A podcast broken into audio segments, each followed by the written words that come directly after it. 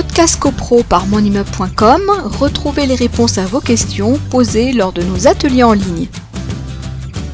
Quelles sont les conséquences financières pour le syndicat s'il interrompt le contrat six mois avant la fin?